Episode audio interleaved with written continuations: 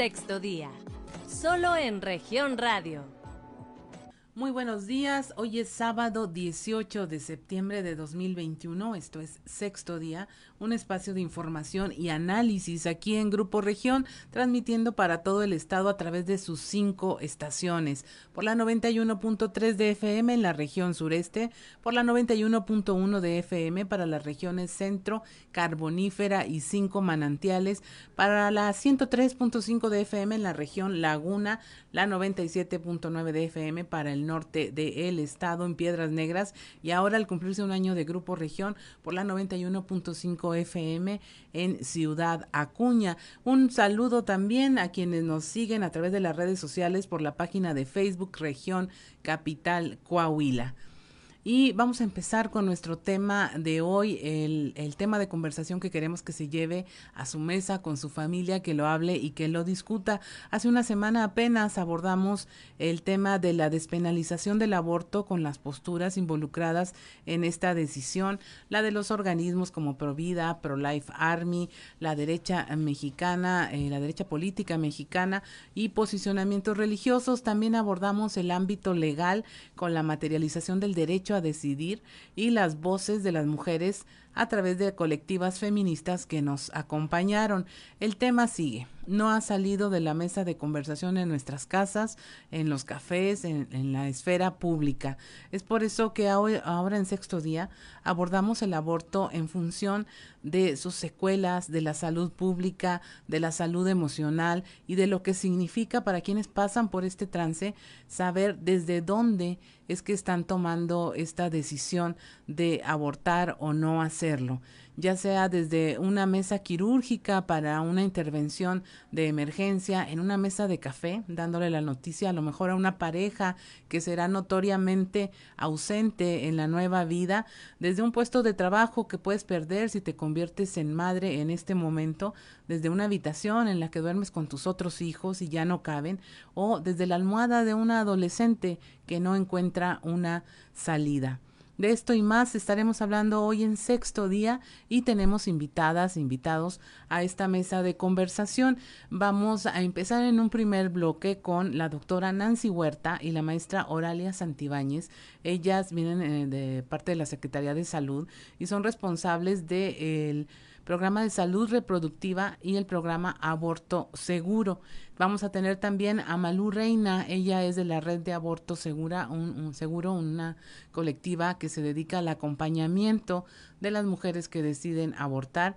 Y tendremos también a nuestro uh, doctor de cabecera, al psicólogo y terapeuta Ismael Ramírez, presidente del Colegio de Desarrollo Integral del Psicólogo AC ya abrimos el hilo de conversación en esta parte primero que nos interesa mucho la médica, la de salud reproductiva.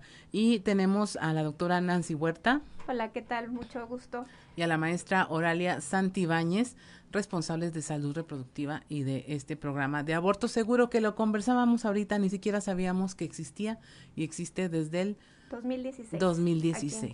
Primero que nos pudieran hablar un poco de lo que ya hay, porque la despenalización del aborto nos hace ver como que, wow, no había nada y ahora va a ser la solución para todo el mundo y realmente ya había un trabajo previo. Exactamente. Bueno, la cuestión aquí en Coahuila, el programa como tal está existiendo desde el 2016, se realizan este, lo que son las intervenciones voluntarias, nosotros les llamamos las IBES, son intervenciones voluntarias del embarazo para personas que sufren violencia sexual. Eso ya estaba estipulado y en los 32 estados de la República es un derecho que toda mujer que sufre violencia sexual tiene de solicitar una intervención como tal de, del embarazo. En este caso, este programa, eh, su finalidad es sobre todo establecer ahí los criterios básicos de atención para las usuarias, sobre todo que sean eh, pacientes que tengan una atención oportuna, que sea una atención sobre todo resolutiva, que sea integral y que sea basada en, en, sobre todo en información científica, todo sea por el bienestar de las pacientes. O sea, prácticamente los lineamientos de aborto seguro son nuevos, entraron en este año, en el mes de junio, principalmente por los casos que se estaban viendo de intervenciones, o sea, es una cuestión de, de salud pública. Así es. Hay médicamente, bueno, está la ley, la ley lo permitía, pero creo que se incluso se hicieron mejoras al programa, ¿no? Porque antes tenía que pasar un juicio o una investigación donde para que la paciente pudiera solicitar la intervención y se pasaba el tiempo en el que podía hacerse una intervención segura. Y ahora, ¿qué, ¿qué es lo que se hace?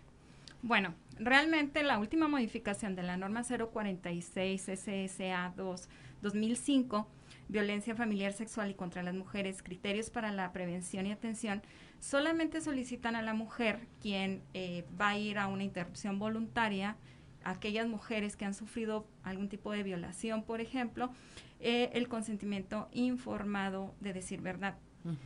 Entonces era lo único que solicitaba, ya no necesitábamos como el visto de un ministerio público o ya no necesitábamos en este momento que se hiciera un juicio, ¿no? Para la decisión. Esa es la última modificación del último 16 de la norma 046. Pero bien es dicho, Claudia, que el aborto en Coahuila ya estaba eh, solicitado y ya estaba este acceso en el Código Penal era aborto por violación, aborto por inseminación, aborto por peligro de la mujer, aborto por alteraciones genéticas, congénitas, graves y aborto por accidente. Esto ya venía contemplado en el Código Penal de Coahuila. Por accidente es un evento de un vehículo, o alguien se cayó, se lastimó y entonces es como resultado de... Ahora lo que se abre es este tema de eh, pues tener derecho a una vida sexual y que puede haber un, nacimiento, una eh, gestación y la persona no quiere tener a ese bebé y entonces es la puerta que se abre, pero tenemos toda esta base, todo este fundamento. No vamos a ver el día de mañana brotando en cada esquina clínicas eh, abortivas para dar darse abasto porque es una eh, moda o una salida fácil o un método contraceptivo como también se ha ha manejado. Eh, ya existe todo este andamiaje. ¿Cómo ven ustedes eh, en cuanto a crecimiento de, más casos? Por ejemplo, ahorita estamos hablando de cuántos casos atiende la Secretaría de Salud en, estas circunstancias que eran legales y eran las únicas legales. Ok, en cuanto a intervenciones voluntarias, que son por cuestiones de violación sexual, tenemos un registro desde el 2016 al 2021 de 36 35 casos, para ser exacto.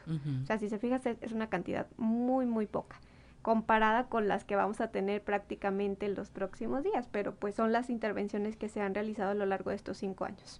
Ahí se ha hablado mucho el tema de que a lo mejor no hay tantos médicos que quieran practicar estas eh, intervenciones, pero que la Secretaría de Salud está obligada a que pues, los que sí acepten, que no tengan objeción de conciencia, lo hagan, ¿no? Está, está a salvo ese derecho, pues.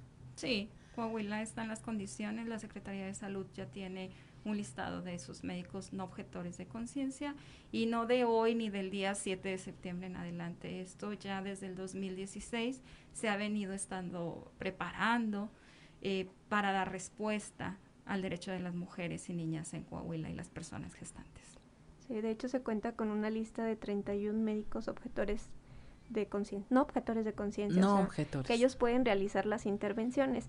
Tenemos de hecho en el estado dos hospitales que se realizan ahí lo que son las intervenciones. Uno está en el Hospital General de Saltillo y Hospital de Monclova en el general también. Ahí es donde las usuarias solicitan las intervenciones. En otras situaciones, en municipios donde no se cuentan con estos hospitales, se hacen las referencias de las pacientes y pueden adquirir la atención. Ahora, ¿ya, ¿ya generaron algún nuevo protocolo para lo que se viene para, para esta nueva adecuación de la ley? Aún no, no se está generando todavía. O sea, nosotros sabemos y entendemos que tenemos que seguir los mismos lineamientos que nos marcan a nivel federal porque es un programa que se está manejando desde el Centro Nacional. Entonces tenemos que continuar. Nosotros somos aborto seguro, o sea, nosotros damos la atención de manera segura para las usuarias en este caso, si se llega a presentar uno de estos nuevos casos, existen las instancias donde las usuarias pueden solicitar esa intervención. Más adelante igual podemos proporcionar los números de las personas con las que se puedan poner en contacto y sin problema se les da una atención. Sí, doctor. Hay que considerar que la seguridad del aborto no depende solamente del marco legal, sino también de la adecuada implementación de los servicios, la tasa de atención oportuna del aborto seguro, con una adecuada calidad de atención y realmente lo que queremos es que se utilicen las prácticas basadas en evidencias científicas y hacer lo que recomienda la Organización mm, Mundial de la Salud. Y este, esto guarda una relación con eh, que los hospitales generales en todo el estado tienen ya eh, servidores de salud aptos para el acompañamiento. Eh, son estos enlaces dentro de la Secretaría de Salud que ya están ubicados desde, mm, ya tienen más de 10 años estos enlaces de violencia. En cada hospital general del estado existe este módulo de atención por si tuvieran alguna duda de dónde pueden acudir para una asesoría o un acompañamiento. Ahora, ¿cuántas semanas es lo que legalmente ahora se, se, lo que está, es lo usual, lo que está en la ley, lo permitido? Lo permitido son menos de 13 semanas de gestación. Se maneja como 12.6 semanas de gestación, son 12 semanas completas. Es como se maneja actualmente que se puede llevar a cabo la intervención voluntaria del embarazo, en este caso cuando es por violación sexual o por las otras cuestiones legales que comentamos. Esas son las semanas. Estamos hablando de que simplemente se tendría que adecuar el sistema para darle mayor apertura. A las semanas de gestación. A las semanas de gestación y a las razones por las cuales se decida eh, solicitar, esta intervención. Esta, esta intervención. Eh, ¿Cómo andamos en materia de salud sexual y reproductiva? las chicas que ven, las que llegan a solicitar información, la tienen, saben, usan anticonceptivos, no los usan, no saben que ni siquiera que están embarazadas. ¿Cuál es la situación de nuestras mujeres jóvenes, adolescentes, que finalmente se convierten en gran parte de las mamás solteras, eh, adolescentes? O, que encabezan familias monoparentales cuando llegan por primera vez a, solicitar atención o guía en este tema de, de la reproducción o de, o de ya llegar con un estoy embarazada, no sé qué hacer. Ok, hasta el momento de nuestra experiencia el programa es de aborto seguro y violencia. Por lo tanto, lo que nosotros manejamos o lo que nos corresponde son aquellas mujeres, niñas, personas gestantes que llegaron en una situación de violencia a solicitar una interrupción legal del embarazo. Es decir, la que ya está en una situación de embarazo y que va a un desembarazo eh, admitido por la norma 046 hasta ahorita. Entonces no podríamos contestar cuántas de estas chicas quizá este fue por falta de un método, ¿no? De acuerdo al Código Penal de Coahuila, pues consideremos que todas las adolescentes y niñas menores de 15 años están en una situación de violencia por no tener la edad suficiente, según el Código Penal, para consentir el hecho. Esta es como en automático el acceso a esa interrupción legal o voluntaria es lo que nosotros estamos manejando. Son las 35, 35 personas. así es. Ajá, mujeres, personas gestantes que nos han llegado a las unidades de atención desde el 2016 a la fecha para solicitar una interrupción. O sea, realmente la cifra es baja, ¿no? Muy baja. Creemos aquí sobre todo es por la falta a lo mejor de difusión que se ha hecho el programa, como nos comentabas, no sabías que existía el programa como tal de aborto seguro. Entonces aquí es un papel súper importante a nivel este de salud que nosotros demos a conocer tales programas para que las usuarias tengan la confianza de acercarse y que se realicen intervenciones seguras. El programa lo dice, es una situación de aborto seguro, o sea, lo que tenemos que evitar son las complicaciones porque de que existen interrupciones, las existen, ¿verdad? Pero lo que queremos es lograr un acompañamiento y un seguimiento a las usuarias, sobre todo ahí, modificar a lo mejor su forma de pensar, ayudarles ahí sobre todo con los anticonceptivos, o sea, tener ahí una responsabilidad en cuanto a la reproducción. Ahora, las chicas que llegan, las mujeres que llegan, ¿vienen remitidas por sus médicos ya o llegan por voluntad propia en los hospitales donde ya ya, saben que están establecidos, porque tengo entendido que del resto de los municipios pues se enlazan, ¿no? Se pasa. La mayoría ha llegado este, referida por una unidad legal. Es decir, que la mujer o la niña o la persona gestante llegó a poner alguna denuncia a lo mejor y que esta unidad la refirió a los hospitales o de los centros de justicia y empoderamiento, no la refirieron a las unidades de atención médica donde existe el programa de aborto seguro y es ahí que se hacen los enlaces, ¿no? Porque si bien hay una parte legal, pues tenemos también que este, atender y dar seguimiento a la parte médica de esta niña, mujer o adolescente. Ajá. Porque, eh, pues, ahí está como un embudo grande, ¿no? Finalmente, una chica que denuncia que fue abusada y que hay un, como producto de ello hay un, un bebé en gestación, pues es una parte mínima de a lo mejor de todas las que se quedan sin pedir ayuda o que finalmente van a dar al hospital cuando ya van a dar a luz. Eh, es, es como un embudo grande ahí eh, que está siendo, siendo contenido, ¿no? De alguna forma, por todo el andamiaje que tenemos en torno a lo que es el tema del aborto, de la educación sexual, de los abusos y la violencia en términos eh, de sexualidad. doctoras, a mí me gustaría que las dos emitieran un mensaje para las mujeres, para las eh, madres que nos escuchan en este momento, de el riesgo, porque persiste el riesgo en lo que se adecua a la ley, en lo que sea, la gente se anima a hablar de esto, de recurrir a un aborto clandestino. Bueno, yo mi mensaje, como médico yo las invito a que se acerquen con personal capacitado, que tienen la oportunidad, si tienen dudas, de preguntar sobre todo qué tienen que hacer, qué medicamentos se pueden utilizar, o sea, siempre y cuando haya un buen acompañamiento, las personas, ya sean niñas, mujeres adultas, pueden salir bien de esas intervenciones. O sea, aquí la cuestión es estar informados y sobre todo sensibilizar a los que nos rodean sobre esos temas. O sea, es un tema a lo mejor todavía que está muy en controversia, pero en materia de salud estamos haciendo lo que está establecido ya desde hace muchos años, en, en Coahuila sobre todo, en cuanto a las intervenciones. Claro que esto vino a darle un cambio total a lo que nosotros teníamos como un programa establecido, pero aquí lo ideal siempre es hacer lo mejor por la cuestión ahí reproductiva de las mujeres, ¿verdad? O sea, sobre todo hay respetar sus derechos sexuales. Eso es sobre todo.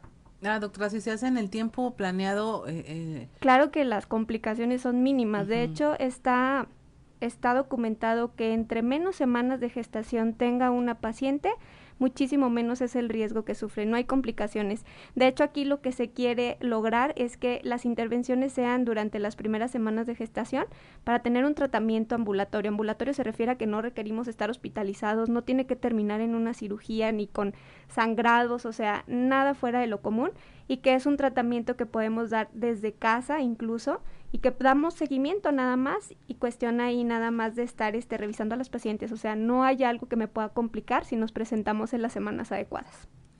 Maestra, ¿qué hay por hacer en este tema? Bueno, eh, primero que nada quiero invitarlos a que realmente garanticemos el derecho de estas niñas y mujeres al acceso de su salud sexual y reproductiva, ¿no? Y el Estado es el garante, ¿no? Y todas y todas las autoridades tenemos esa corresponsabilidad de hacer valer el derecho. Y por lo tanto, eh, la Secretaría de Salud, a través del programa del Departamento de Salud Reproductiva y el programa de aborto seguro y violencia de igualdad de género, está y tiene representación en todo el estado, en todos los hospitales, tenemos en cada una de las jurisdicciones Piedras Negras, Acuña, Sabinas, Monclova, Cuatro Ciénegas, Torreón, Francisco y Madero, San Pedro, Saltillo, General Cepeda y Parras, algún enlace de violencia que nos pueda estar asesorando, sin importar a lo mejor la hora, porque estos trabajan este 24 horas eh, los siete días de la semana, si tenemos alguna duda, ¿no? Y acudir con los expertos en el tema de salud pública y más ahora, ¿no? Con las resoluciones de la Corte. Así es. Y sobre todo decirle a nuestra audiencia, el servicio existe, es, eh, es seguro, está encabezado por médicos especialistas, no la van a juzgar, no le van a hacer el feo por lo que ocurrió. Eh, supongo que hay protocolos, por ejemplo, una menor de edad tiene que ir acompañada de, de alguien responsable finalmente, ¿no? Eh, para todo, para tener acceso a estos servicios pero este no tenga duda, vaya, porque lo peor en estos casos es hacer como que uno no ve, no ve nada y no sabe y en realidad ahí están las cosas, eh, se saben las consecuencias y qué mejor que la persona que usted ama, la persona que usted quiere, tome decisiones fundadas en que no hay que tener miedo, que esto es legal, que funciona y que eh, puede estar acompañada en este proceso que es extremadamente difícil. Yo les quiero agradecer a las dos que nos hayan acompañado, eh, a, la doctora Nancy Huerta y a la maestra Oralia Santibáñez de la Secretaría de Salud con este tema, porque definitivamente hay mucho que decir. hay mucho que hacer y yo me quedo con este, eh, eh, lo que dijo la doctora Oralia. A ver, al Estado le corresponde garantizar que usted, su familiar, su hija, eh, tenga acceso a este servicio de manera profesional. Entonces, acérquese a todas las clínicas. Nos van a dejar aquí información de los números telefónicos a los que puede llamar o acudir. Y es nuestro mensaje sería en este fin del primer bloque de sexto día eh, de que no se quede sin pedir ayuda. Hágalo. No la van a juzgar y al contrario le van a brindar toda la información que necesita para tomar una decisión informada en esto que es eh, su vida y que pues ya es un derecho el tener acceso a este servicio de salud. Son, eh, bueno, ya es momento de eh, irnos a un corte y regresamos. En un momento regresamos con más información. Estás escuchando Sexto Día, solo en región radio. Estás escuchando Sexto Día, solo en región radio. Continuamos en este su programa Sexto Día. Eh, mi nombre es Claudia Olinda Morán y le agradezco que siga con nosotros. Y mire, acabamos de hablar con las doctoras Nancy Huerta y la maestra Auralia Santibáñez, que son responsables de salud reproductiva y del programa Aborto Seguro. Eh, nos van a dejar sus datos, a dónde se puede poner en contacto para tener acceso a este servicio de salud. Pero ahora vamos a continuar con nuestros dos invitados siguientes. Ella es Malu Reina de la Red de Aborto Seguro y tenemos a nuestro doctor, psicólogo, terapeuta de cabecera, el doctor Ismael Ramírez, presidente del Colegio de Desarrollo Integral del Psicólogo AC y eh, queremos abrir el hilo de conversación con ellos dos. Eh, desde el punto de vista de su experiencia. Ahorita ya hablamos de todo lo médico, de lo quirúrgico, de lo que permite la ley, de lo que ya existe pero eh, esto era en el caso de los de las mujeres que eh, deciden abortar por cualquiera de los supuestos legales que ya existen en la ley. Ahora vamos a hablar de tomar una decisión simplemente basada en una decisión personal, en ya no quiero más hijos o no puedo tener un hijo ahorita o, simplemente no quiero tenerlo. Eh, en todas las decisiones de la vida, el dónde está parado cuando se toman tiene mucho que ver sobre qué decidimos y cómo nos afecta en el futuro. En el caso de Malu, ella acompaña a chicas que ya decidieron abortar y dar ese paso. Pero cuando llegan a ustedes, cuando llegan a ti, vienen en una situación que puede ser francamente desesperada, desesperante para cualquiera, ¿no? ¿Cómo llegan hacia ti la mayor parte de estas chicas? Fíjate que ya desde un tiempo para acá, bueno, la red ya tiene trabajando aproximadamente 10 años. Eh, estábamos un poco clandestinas, como que muy escondidillas. Oh, mucho clandestinas. Mucho, sí, no, realmente sí, muchísimo.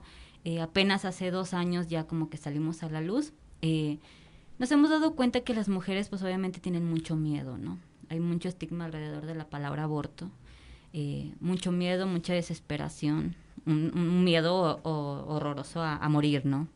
Porque así no lo han enseñado, digo, desde que estábamos en la primaria nos enseñaron el video del, del feto de mi piernita, ¿no? Sí. Horrible. Oye, salías llorando totalmente de la clase. Acabas de poner ese mal recuerdo en mi cabeza. Horrible. Yo, yo recuerdo ese momento y, o sea, me, me paniqueaba antes, ¿no? Entonces, a raíz de eso viene la mujer con mucho miedo, mucho estigma, mucha desesperación de que qué hago, pero no me quiero morir, ¿no? Entonces llegan a la red y la red las, las, apapachamos, ¿no? Les decimos que todo va a estar bien, que estamos para acompañarlas. Eh, les informamos con información muy clara, muy sencilla, pero muy segura acerca de los protocolos y no solamente de los protocolos, sino también de la cuestión médica que vive cada mujer. Cada contexto de cada mujer es muy diverso y obviamente cada acompañamiento es muy diferente. Entonces, a raíz de, de, de cómo ellas estén de salud, vamos hablando sobre los protocolos adecuados para ellas y en dado caso de que no se pueda como que hacer con medicamentos, pues podemos canalizar a la Ciudad de México para que puedan hacerlo de una manera segura, legal y pues obviamente eh, que ellas estén como que muy, muy tranquilas. Pero al momento de que llegan sí es como que todo el estrés del mundo, porque no sé qué hacer, estoy embarazada, eh, tengo mucho miedo. Eso es como que lo principal. Hablamos de, de qué edades en la mayoría de los casos que has acompañado. Es bien diverso. O sea, como hay mujeres de 14, 13 años, hay mujeres de 50 que todavía menstruan y todavía están embarazadas. Ahora sí que este contexto de, de, que solamente abortan las, las adolescentes o las jóvenes es completamente erróneo. El, yo creo que todas las, las, colectivas feministas y que acompañamos al proceso de aborto podemos dar muy muy claras cifras acerca de, que las mujeres es muy muy diferente el, el rango de las edades eh, en las que interrumpen sus embarazos y por contextos que no te puedes ni imaginar, ¿no? Situaciones eh, en las que cada mujer pues es bien diversa. Así es. Doctor, en materia de em, salud emocional, ¿qué implica un tema como el aborto? Fíjate que es un tema apasionante en lo particular. Yo te estaba buscando, dije, ¿con qué ejemplifico? Porque en mi consultorio tengo dos monitas, de hecho me las iba a traer, pero dije, no, no me las traje. ¿Por qué? Porque yo quiero ejemplificar. ¿Qué es lo que buscamos nosotros como psicólogos? Primero, la salud mental de las personas. Eh, yo no constantemente estoy en actualización, en actualización, en actualización. Y algo que vemos que no dan generalmente seminarios de, ni congresos de sexualidad, y menos abierta al público para realmente tumbar todos los mitos que tienen que ver con la sexualidad. De hecho, nosotros desde ahora en, nuestro cuarto aniversario del Colegio de Psicólogos vamos a tener un congreso de sexualidad específicamente, ¿sí? en base a estos temas que han surgido en realidad.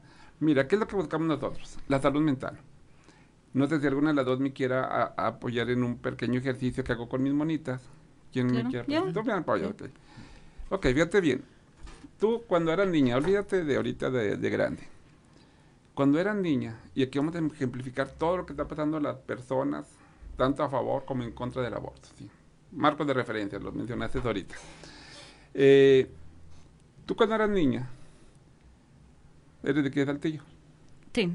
Imagínate que andas ahí en la Alameda corriendo con tus papás, con tus hermanitas, y de repente de siete años te paras y dices, de grande quiero ser. ¿Qué quieres estudiar de grande? ¿Qué quieres ser de grande? ¿Policía, doctora, enfermera? ¿Qué quieres ser de grande? Quiere ser arquitecta. Arquitecta, ok. Vamos a imaginar que son nuestras monitas. ¿Cuál te gustaría que fuera tu cuarto de arquitecta? ¿El azul o el verde? El azul. Ok, este es su cuarto de arquitecta. En ese momento en que ella se para en esa alameda, quiero ser arquitecta y empieza a agarrar sus cuadernos de dibujo y empieza a dibujar fachadas y empieza a dibujar casitas y etcétera, porque aparte lo vivimos, lo, lo actuamos, ¿no? Lo que queremos ser. En ese momento dice Carl Rogers, yo formo mi yo real, lo que realmente quiero ser en la vida, ¿sí? Y la pregunta segunda es, ¿eres arquitecta? No. Ok. ¿Por qué no fuiste arquitecta? Pues creo que como que, bueno, en el tiempo que yo tenía que decidir sobre mi carrera, era como que esa carrera no es para, para mujeres, ¿no? O sea, yo creo, que mi mamá me decía, no es para mujeres y es como que búscate otra, una alternativa. Y ahí es donde entra el cuarzo verde. ¿sí? ¿Por qué? Quítale el rostro de tu mamá, el nombre de tu tío que te dijo que tampoco era la arquitectura para mujeres, le llamamos la sociedad. En ese momento interviene la sociedad y te forma un yo ideal. Caray. Caray. Lo ideal es que estudies cocina, para maestra, para enfermera, para doctora, pero no para arquitecto. Porque eso de andar entre los albañiles, entre las obras, no es para mujeres. En ese momento se formó una incongruencia entre lo que yo quiero ser y lo que la sociedad espera de mí. Y cuando la incongruencia es pequeña, vienen problemas pequeños. Por ejemplo, hay gente que dice, no puedo dormir. Oigo un gatito en el techo y ya se me fue el sueño me como una papita y ya me dio este, úlcera, gastritis, ¿no? Entonces, ¿qué es lo que buscamos nosotros los psicólogos? Hacer más corta la, incongruencia. Que sí, vivimos en una sociedad y esa incongruencia se va a hacer tan grande como tú lo permitas. Las niñas bonitas no tienen relaciones antes de casarse.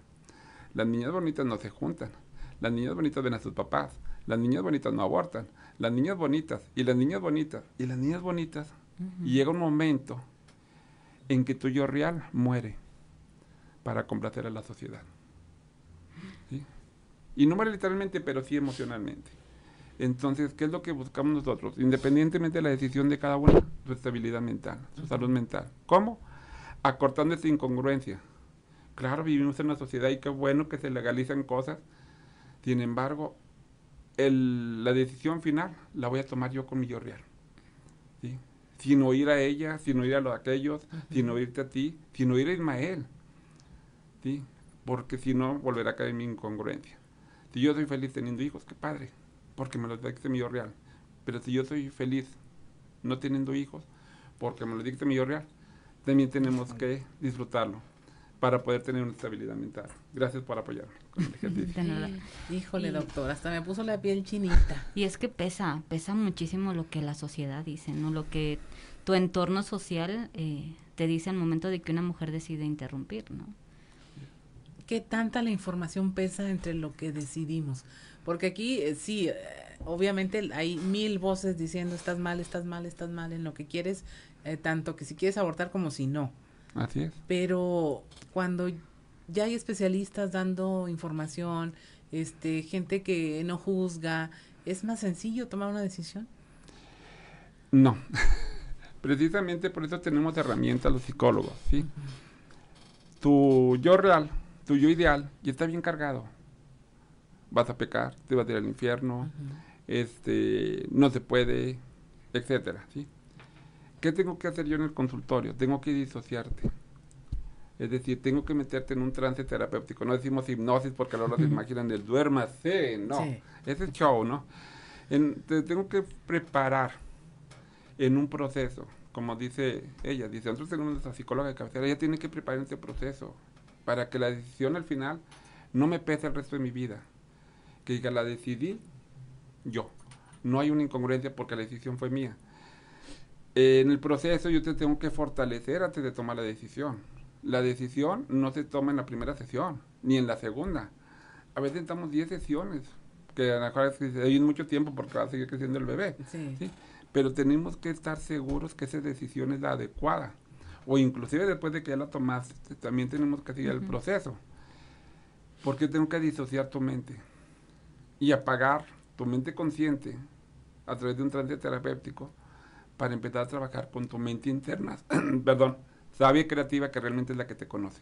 Entonces, por eso tenemos muchas herramientas los psicólogos para que ustedes puedan tomar las mejores decisiones de una vez tomada, también afrontar a la sociedad con su yo ideal y decirle, yo vivo en un mundo real, donde en el mundo real violan, donde en el mundo real golpean las personas, donde en el mundo real no te respetan. Entonces, por eso tengo que tomar la decisión con mi yo real. Así es. ¿sí? Híjole, súper fuerte.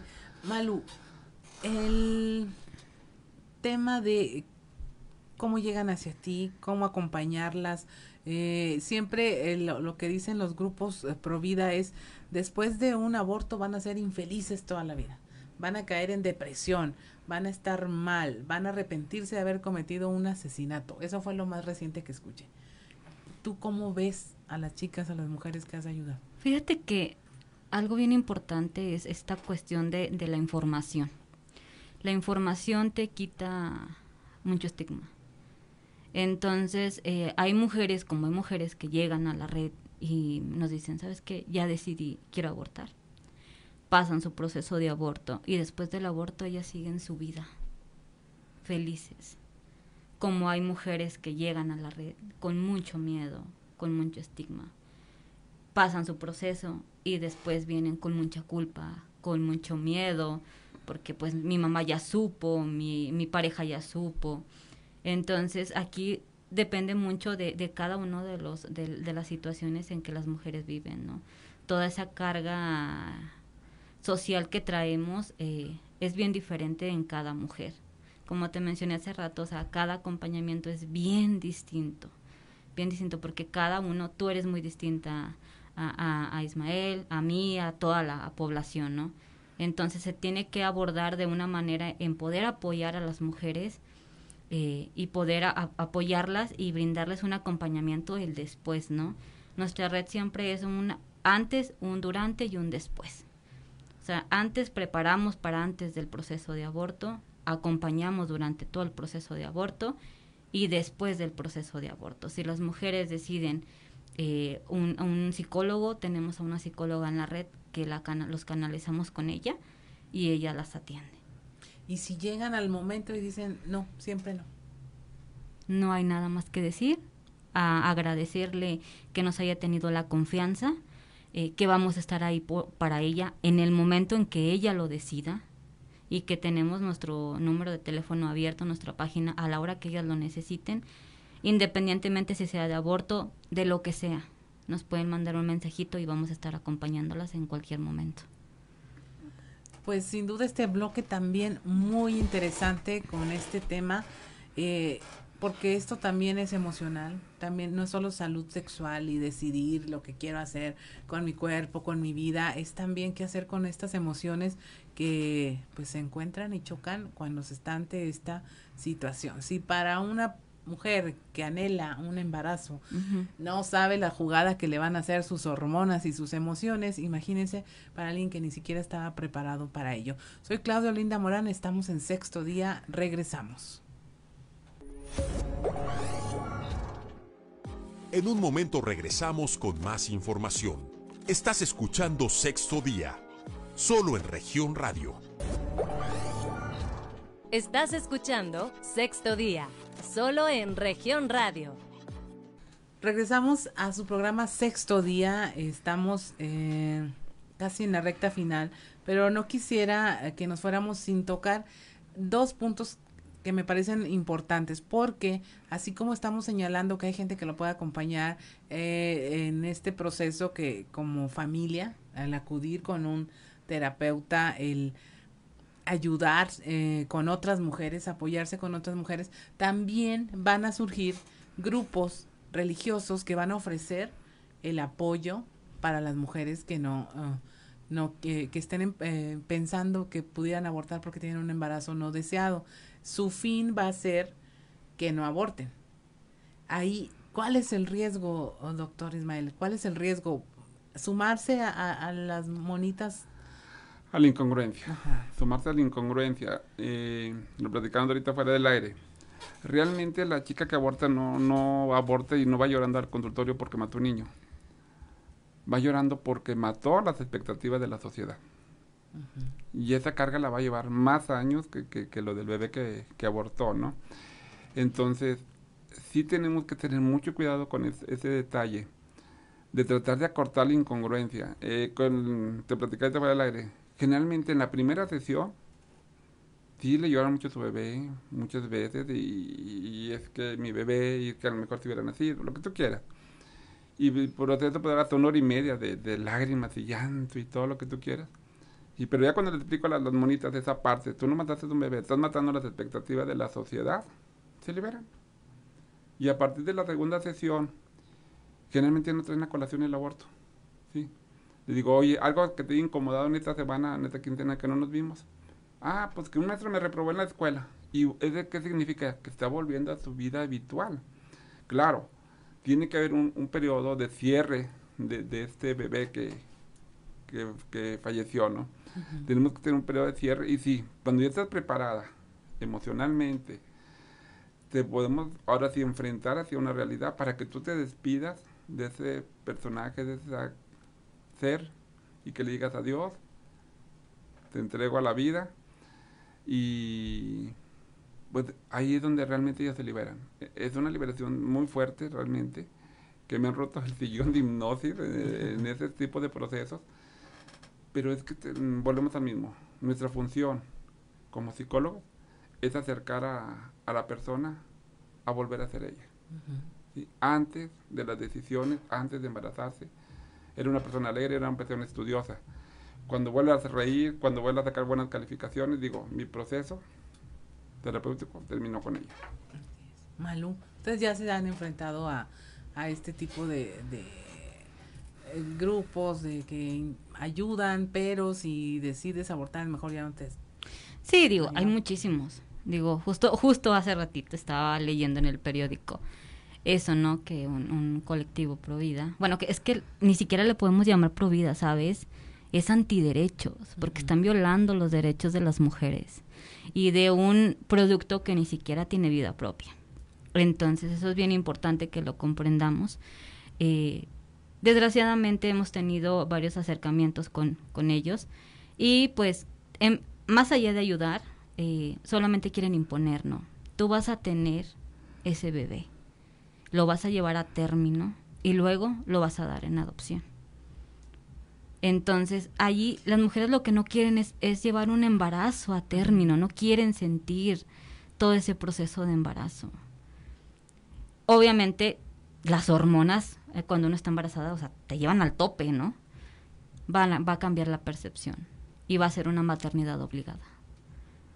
Y es un proceso psicológico cañón, o sea, cañón, que nos hemos dado cuenta que les han, les han hecho, o sea, ahora sí que un coco wash a las, a las chicas que han asistido a ese tipo de asociaciones o de agrupamientos. Lo que nosotros queremos es que las mujeres decidan por sí propias.